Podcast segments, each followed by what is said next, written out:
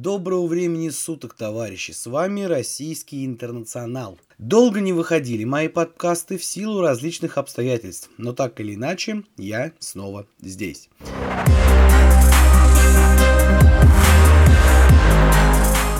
Начинаю еще один проект, который будет называться «История русско-украинских отношений».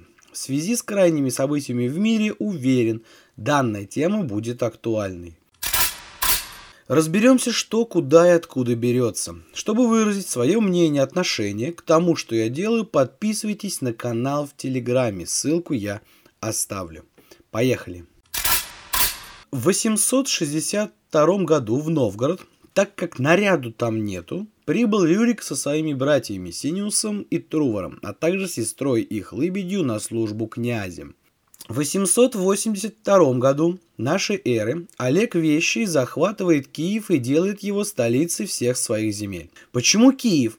Тут даже гадалки не ходит, удобное экономическое положение, а соответственно город-то богатый. Сейчас из всех щелей матюгальников фраза «Киев – мать городов русских». Почему-то все решили, что это, мол, без Киева не было бы России. С хера ли баня-то упала? Может быть, кто-нибудь попробует разобраться? Нет? Тогда помогу я разобраться. В повести временных лет Нестор, это летописец, приписывает эти слова Олегу Вещему. Я лично анализы не проводил, сам не смотрел э, в оригинале и не могу вам сказать, сказал так Олег или нет. Но Русь сильное патриархальное общество, где главное это патер, то есть отец.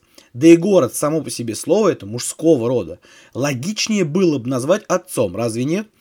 А раз он называет его мать, то скорее всего имелось в виду просто как столица Руси, не более. Так и правили князья из Киева, пока татаро-монголы не пришли в 13 веке. Про раздробленность Руси говорить не буду, у нас вопрос на повестке стоит другой. Единственное, что на мой взгляд надо сказать, как так получилось, что Украина стала отдельным государством. Смотрите, во времена первых русских князей феодальной раздробленности не было деления на Украину, Белоруссию, Россию. Условно, восточные славяне делились на племена. Разные обычаи, разные ритуалы, обряды, однако все были славяне.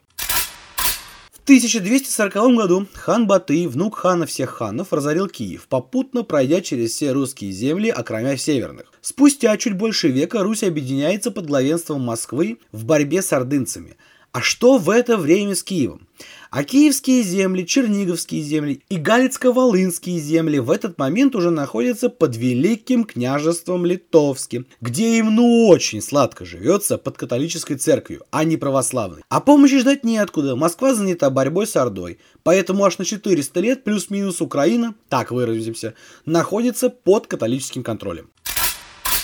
Самое интересное начинается с 17 века, с гетмана Богдана Хмельницкого. В 1569 году между королевством польским и Великим княжеством литовским была заключена Люблинская уния, положившая начало федеративному государству, известному как Речь Посполит. После этого процессы вестернизации, ну или западно-русских земель, о которых я уже упоминал, заметно ускорились. Нынешние граждане Украины и Белоруссии в то время считали и называли себя русскими.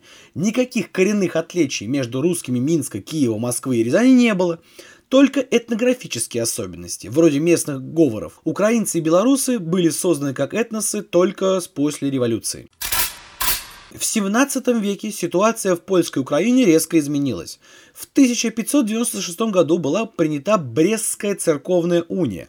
Решение ряда епископов Киевской митрополии во главе с митрополитом Михаилом Рогозой о принятии католического вероучения и переходе в подчинение римскому папе с сохранением богослужения византийской традиции. Католики в союзе с униатами, это то есть те, кто принял эту унию, и польские власти начали наступление на православных – Униаты захватывали лучшие, самые богатые церкви и монастыри. Храмы, в которых служили православные священники, не принявшие унии, закрывались. Сами священники лишались приходов, а богослужение разрешалось проводить лишь священникам униат. Православные мещане не допускались в состав городских магистратов, то есть управления, а ремесленники исключались из цехов.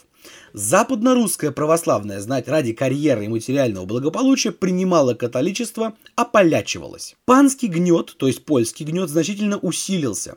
Раньше шляхте, это польское дворянство, пограничных территорий, то есть польскому дворянству пограничных территорий, так или иначе приходилось считаться с русскими. Поляки и русские вместе противостояли хищной Крымской Орде. Паны предоставляли большие льготы беглым крестьянам, чтобы заселять свои обширные, но пустующие земли. Да и сами пограничные вельможи, магнаты и паны были русскими по крови и вере. Однако ситуация изменилась. Магнаты с саблями и пиками казаков, трудом крестьян-переселенцев сколотили целые королевства в королевстве. Они были крупнейшими землевладельцами Речи Посполитой. Они были настоящими королями в своих владениях. Связь западно-русской знати с народом прервалась. Русские по происхождению магнаты полностью ополячились, перешли в католичество. Льготы для простого народа кончились, вводились такие же порядки, как и в центральной части Польши. Идейно-религиозный, национальный, социально-экономический гнет привел к серии крестьянских восстаний и казачьих мятежей. Польские власти и паны на эти знаки отреагировали ошибочно, усугубили ситуацию. Вместо постепенной интеграции русских окраин в Польшу ответили мечом и огнем, карательными экспедициями, геноцидом русских. Восстания буквально топили в крови, вырезали и выжигали целые селения, не щадили ни женщин, ни детей, ни стариков. При этом сначала восставшие крестьяне и казаки не собирались отделяться. При этом сначала восставшие крестьяне и казаки не собирались отделяться от Речи Посполитой. Они еще верили в доброго короля и плохих панов, направляли делегации, писали письма, просили смягчить их положение пытались защитить законодательно православие, увеличить реестр казаков, дать возможность православным дворянам, митрополиту, казакам войти в сейм, то есть типа парламента и прочее, то есть сделать Украину полноценной частью Польши, законной. Однако, все попытки польские власти, магнаты и католики отвергли. В Варшаве решили просто уничтожить казачество, русскую веру, террором и геноцидом, пресечь любые попытки сопротивления. Навсегда сделать Малую Русь так эту часть, так, нынешнюю Украину, тогда называли э, греческие авторы-историки, земли так эти называли. Сделать это колонией Польши, по примеру западных держав, которые в это время бомбили Америку, Африку и Азию. Лишь только Богдан Хмельницкий поднимает восстание в Украине. Причины восстания. Поводом для восстания стало событие, касающееся личной жизни Хмельницкого – вседозволенность польских магнатов.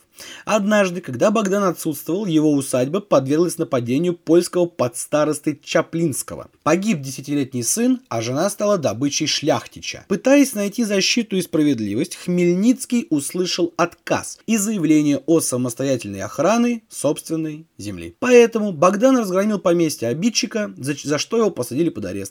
Сбежав, призвал казаков к бунту против польской шляхты. В ответ на призыв поднялась вся Запорожская сечь и люди, которые были недовольны поляками. В 1654 году Богдан Хмельницкий, гетман казацкий, обращается к русскому царю и обещает присягнуть на верность. Алексей Михайлович Тишайший Царь, правивший в этот момент в России, не сразу соглашается. Принять Украину значило бы начать войну с Речью Посполитой. Однако русские приходят на помощь. Уже в 17 веке Россия приходит на помощь Украине. Не Пиндосия, не педеристическая Европа, а Россия. Война сама собой начинается. Итог. Освобождаются земли Украины и театр боевых действий уходит на территорию Польши и Литвы. Далее.